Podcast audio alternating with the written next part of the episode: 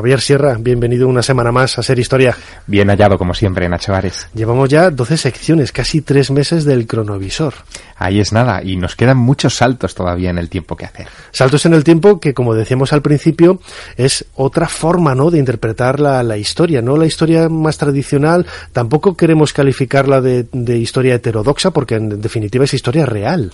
Es historia, pero también es historia de las creencias, es historia de las dudas, es historia de los claroscuros, eh, en fin, es eh, un retrato de lo que somos nosotros eh, los seres humanos, que estamos rodeados de este tipo de incertidumbres y por eso también nos sentimos tan atraídos por ellas. Incertidumbres que en este caso vamos a viajar un momento casi espacial. ¿A dónde, a qué fecha nos llevas? Javier? Pues mira, en esta ocasión la fecha es el 12 de septiembre de 1962.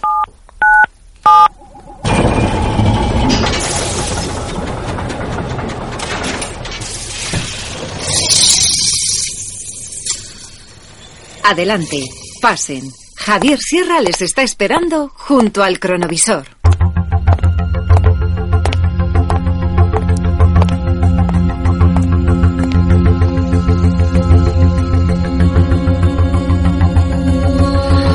Javier, se han, ap- se han abierto ya las puertas de este nuevo cronovisor y estamos aquí rodeados de una multitud. Estamos escuchando de fondo una, una voz que es muy conocida. Sí, estamos al aire libre, rodeados de personas en el campus de la Universidad de Rice en Houston, en Texas, y ese que escuchas ahí de fondo es nada más y nada menos que JFK John Fitzgerald Kennedy. Texas. We choose to go to the moon. We choose to go to the moon and this Atento, eh, a lo que dice. Dice que hemos decidido ir a la Luna, hemos elegido ir a la Luna en esta década, no porque sea algo fácil, sino precisamente porque es difícil y porque eso va a encumbrar a los Estados Unidos a lo más alto de la historia. Y tenía razón, porque lo hizo. Es quizá uno de los momentos más importantes, uno de los momentos estelares de la carrera espacial. Eh, la Luna siempre ha sido el, el icono de, de todas las culturas, ha sido un aspecto vinculado a la religiosidad, al pensamiento, a la filosofía y alcanzar la Luna era pues no solamente un, bueno, pues una meta, un logro increíble desde el punto de vista científico, sino también desde el punto de vista humano de ese alma, de ese corazón que tenemos nosotros dentro. La Luna ha sido nuestra compañera desde la más remota prehistoria. Los nepalíes creían que cuando eh, morían sus seres queridos, el alma de ellos iba a instalarse precisamente en la Luna. Y eso lo tuvieron presente algunos de los astronautas que no sabían muy bien a lo que se iban a enfrentar eh, al llegar a esa roca aparentemente desértica y sin ningún interés científico, pero eh, evidentemente no encontraron las almas de los difuntos, pero sí muchas otras cosas. Y fíjate, Nacho, que es un tema interesante lo que ocurrió en aquella época, porque en realidad lo que Kennedy está haciendo en ese discurso del año 62 ante la Universidad de Rice es encontrar, y esto suena un poco eh, pedestre, pero es así, encontrar una salida laboral a miles de personas, estamos hablando de 400.000 personas por lo menos, que habían finalizado con éxito el proyecto Manhattan. Eh, El proyecto Manhattan de construcción de la primera bomba atómica eh, hizo que se construyesen instalaciones eh, de la más alta tecnología para la época, que los principales científicos y mentes pensantes de aquel tiempo dedicaran esfuerzos y estudios a un campo inédito del conocimiento y había que buscarles algún tipo de eh, eh, bueno, de, De destino, salida laboral, de salida. Así que eh, el programa espacial reclutó a todos esos científicos de primera línea del proyecto Manhattan y los puso a trabajar en algo pacífico, que era llevar al hombre más allá de las fronteras de nuestra pequeña esfera azul. Un proyecto científico que mm, hoy podríamos decir, bueno, ¿y qué demonios, para qué demonios nos sirve llegar a la Luna? Pero lo hemos comentado aquí otras veces en Ser Historia, la tecnología que ha ido eh, adobando, me atrevería a decir, la carrera especial, la carrera espacial en la década de 1960 y luego en muchas ocasiones lo hemos utilizado nosotros en, en nuestra vida cotidiana, ¿no? El velcro, el microondas, infinidad de, de tejidos. Los desfibriladores, por ejemplo, miles de cosas que hoy son eh, cotidianas, Cotidianas. eh, salieron de ese impulso de la carrera espacial. Una carrera, por cierto, que estuvo jalonada de muchos problemas, ¿no? Porque cuando se pone en marcha finalmente el proyecto Apolo, que es el proyecto eh, cuyo destino es poner a un hombre en la luna siguiendo los eh, deseos del presidente Kennedy, eh, todo lo que rodeó ese inicio del proyecto Apolo fue muy desafortunado. un accidente en una de las pruebas rutinarias de la misión Apolo 1 acabó con la vida de los tres primeros astronautas destinados a ese proyecto. En el otro lado, las cosas tampoco iban mucho mejor porque en 1967 em, Vladimir Komarov muere en la Soyuz 1, también uno de los primeros vuelos orbitales que tenían como propósito final poner un hombre en la Luna. La muerte de Komarov además fue eh, terrible porque él cuando se mm, sube a bordo de la Soyuz sabe que no va a regresar con vida. Eh, Eso es terrible. ¿eh? Sigue, sigue órdenes exactas del Politburo que le han dicho que tiene que subir o sí o sí porque, en fin, están los titulares de prensa en realidad en juego y Komarov se ofrece voluntario para salvarle la vida a su amigo Yuri Gagarin, que es el que estaba destinado a ese primer vuelo de la Soyuz 1.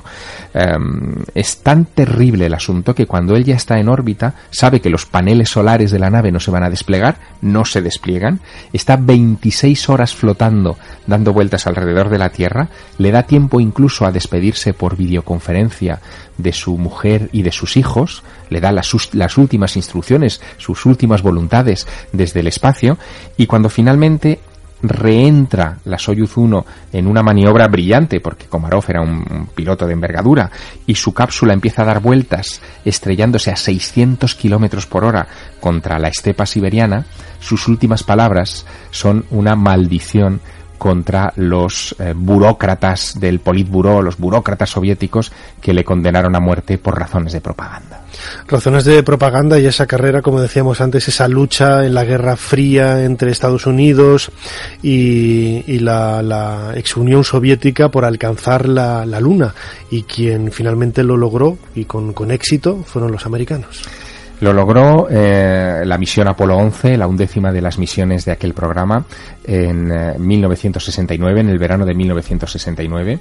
Habían transcurrido muy pocos años en realidad desde el anuncio del año 62 del presidente Kennedy, por lo tanto, eh, en fin, el, el Kennedy sabría algo, ¿no? También de, de, lo que se estaba cociendo ahí en, en, el interior de la cocina del restaurante. Eh, bueno, Kennedy eh, no, no, no llegó finalmente a verlo, evidentemente, porque fue asesinado antes, pero sí que estuvo muy pendiente de toda la evolución del proyecto eh, para llevar un hombre a la Luna. los astronautas de la, de la Mercury, que fue el primer programa, en fin, para colocar a astronautas en órbita, él los siguió muy de cerca. Los Mercury eran, ellos se llamaban a sí mismos carne enlatada, porque finalmente consistía en poner a un hombre dentro de una carcasa metálica bastante delgada, por cierto, en la punta de una V2 mm, reformada alemana y lanzarlo a ver qué pasaba. Era, era básicamente eso el inicio del, del programa espacial. Se hubiera sentido muy orgulloso de cómo terminó.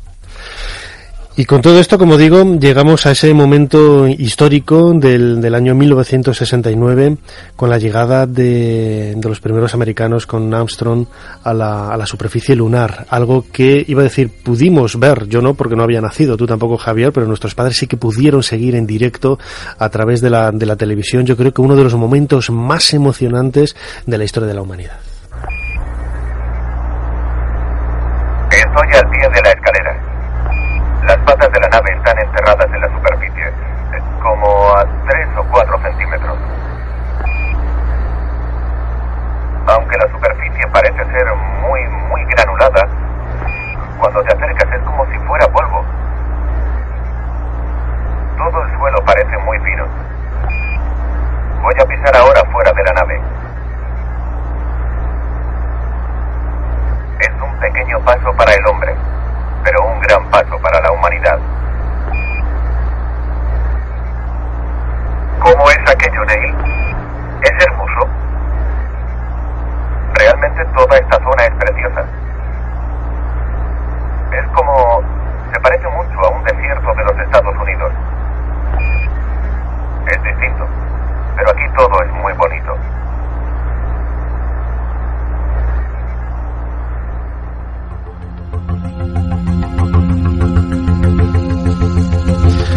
pequeño paso para el hombre, pero un gran paso para la humanidad. Yo no sé si Neil Armstrong llevaría estudiada o, o pensada yo esta. Yo sí lo sé, lo sé porque se lo pregunté. ¿Y qué tal? ¿Qué, qué te contestó? Yo conocí a Neil Armstrong en Canarias hace algunos años, en un congreso que se hizo para eh, celebrar los 60 eh, años de la, del primer vuelo de Yuri Gagarin al espacio y se juntaron cosmonautas soviéticos y astronautas americanos y le pregunté si, si la frase la llevaba preparada o, o fue una improvisación.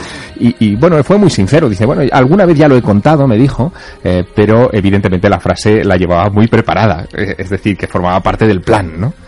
Un plan, yo creo que mm, espectacular. Antes lo decía, ¿no? Eh, me puedo imaginar en el, ese 21 de julio del año 69, millones y millones de personas siguiendo en directo, tanto en la televisión o en la radio, la llegada de, del hombre a, a, la Luna, porque era la culminación de un proyecto no solamente científico, un proyecto de muchos años de, de duro trabajo, donde se habían dejado eh, muchas vidas humanas detrás, sino también un logro desde el punto de vista humanista de alcanzar la, la Luna, ¿no? Que yo creo que fue un poco el eh, la, cima ¿no? de, ese, de ese gran trabajo. En otras ocasiones hemos comentado, ¿no? en el siglo XVI, en el siglo XV, algo parecido hizo el ser humano con la creación de esas naves para cruzar océanos, para llegar a América. Era una suerte el, el, toda la, el sur de la península ibérica, en Andalucía, en Huelva, era como el Houston ¿no? de, de aquella época, ¿no? con esos ingenieros navales dándolo todo y muchos dejando su vida en, en proyectos eh, que en definitiva no consiguieron lograr el, la finalidad para la que fueron eh, realizados, pero en este caso los americanos dieron ahí en el centro de la diana.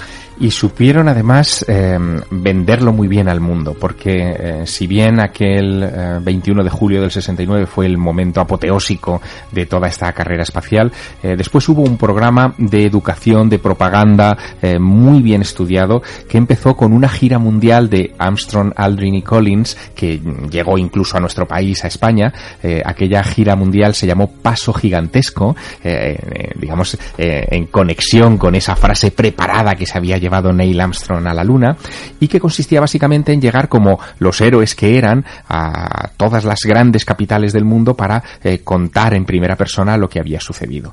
En esa gira mundial ocurrieron muchas cosas. Eh, los astronautas eh, fueron como militares al espacio, pero regresaron tocados, no se sabe por qué, y empezaron a ocurrir, en fin, pequeñas disensiones, primero entre ellos, después incluso con sus mujeres. Todos ellos terminaron divorciándose de sus esposas eh, por distintas razones, pero sobre todo también porque, eh, según contaba Buzz Aldrin, por ejemplo, el más golfo de los tres, eh, la gira Paso Gigantesco se convirtió para él en una gira llena de alcohol y mujeres, ¿no? porque claro, llegaban a cualquier sitio y todo el mundo les veneraba como si fueran dioses del Olimpo, ¿no? como, como, como si hubieran emergido de la mitología clásica. Y, eh, sin embargo, algunos de ellos, como en el caso de Neil Armstrong, eh, admitieron que eh, hubo algo más. Uh, ellos tocaron algo casi místico en, la Luna, eh, más allá de su función militar, de que todo fuera un programa preciso, en una operación muy medida, muy estudiada, ensayada un millón de veces, eh, cuando estuvieron allí en la Luna y se enfrentaron a esa vasta soledad, a, a ese vacío, a ese silencio, eh, hubo algo que les tocó. Uh, como digo, uh, Armstrong fue uno de los tocados. El otro también fue Michael Collins, uh, del que casi nunca nos acordamos. Él se quedó orbitando alrededor de la Luna esperando el final de las operaciones de Aldrin y Armstrong sobre la superficie. Y cada vez que él daba la vuelta por la cara oculta de la Luna y se enfrentaba a la oscuridad absoluta del universo que se abría ante él, decía que eh, sentía un estremecimiento, una, una soledad demasiado extraña. Era como si pasara, y utilizo sus palabras textuales, como si pasara a otra dimensión. Eh, todo eso dejó una impronta en aquellas mentes que no se borraría jamás. Una impronta que no solamente cautivó a los protagonistas de la historia, sino también a muchos de esos testigos indirectos, gente que lo vio a través de la televisión, como decía antes, que lo escuchó con la radio, que empezaron a poner sus dudas ¿no? sobre la realidad o no de la, de la llegada de los americanos a, la Luna. Y hubo gente que, bueno, pues eh, arguyó cualquier tipo de, de idea de posibilidad para decir que no, que había sido todo un montaje, que se había pergeñado en una especie de, de, de teatro en donde se había maquillado el, el, el escenario, la, la llegada, los vídeos, absolutamente todo. Yo siempre he pensado una cosa, cuando los rusos dieron la enhorabuena a los americanos, yo creo que es la evidencia más clara de que realmente llegó a la Luna, llegaron a la Luna. Ese momento también tuve el privilegio de comentarlo en primera persona con eh, uno de los eh, héroes eh, del programa espacial soviético, con Leonov. Leonov fue el cosmonauta diseñado o designado por el, por el Politburo soviético para que fuera el primer hombre a poner el pie en la Luna. El programa soviético lunar era prácticamente calcado del americano. Eh, consistía también en una nave que se quedaba dando vueltas alrededor del satélite y un módulo de alunizaje en el que descendía el astronauta. Y digo el astronauta porque a diferencia del vuelo americano, en la nave soviética solamente había sitio para uno.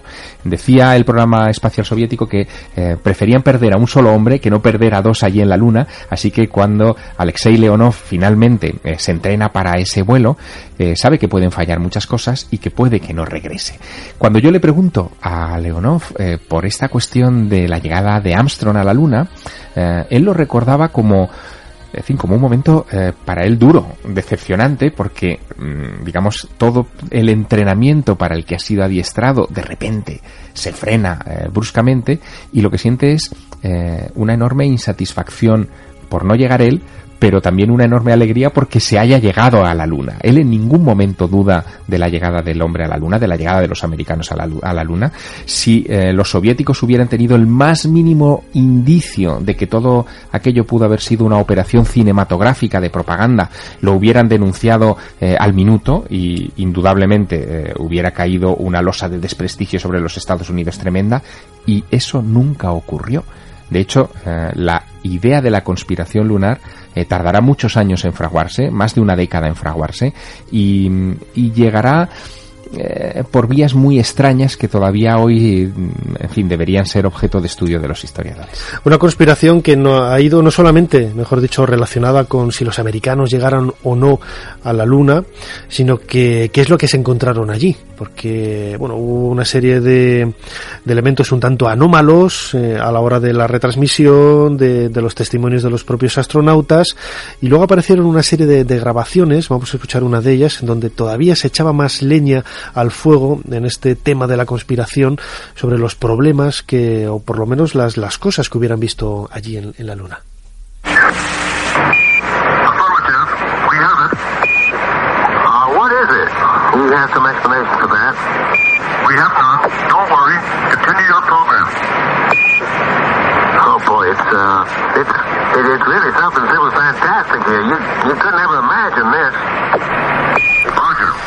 Escuchamos de fondo una supuesta grabación de uno de los eh, cosmonautas eh, hablando con, con, tierra, con la tierra y pues esas, esa divagación de qué es lo que estás viendo, qué es eso de ahí, no, no entiendo lo que es y el problema luego que como, como indicaba eh, pudo haber llevado a la, al, corte de, de, la emisión. Javier, se ha especulado muchísimo sobre lo que pudo haber visto Armstrong y Buzz Aldrin desde, desde el, el aparato en la superficie y se han dicho muchas cosas, eh, muchas de ellas falsas, pero otras desde luego verdaderas y que, mm, abonan la idea de que eh, los astronautas no nos contaron todo lo que vieron cuando regresaron. Eh, y todo eso se basa sobre todo en algo muy... Mm, muy comprensible dentro del contexto en el que estamos hablando. La transmisión de la Luna que estábamos eh, viendo por las televisiones de todo el mundo no era una transmisión en riguroso directo. Había un bucle de tiempo, un bucle de seguridad eh, que la NASA administraba eh, más o menos a su antojo.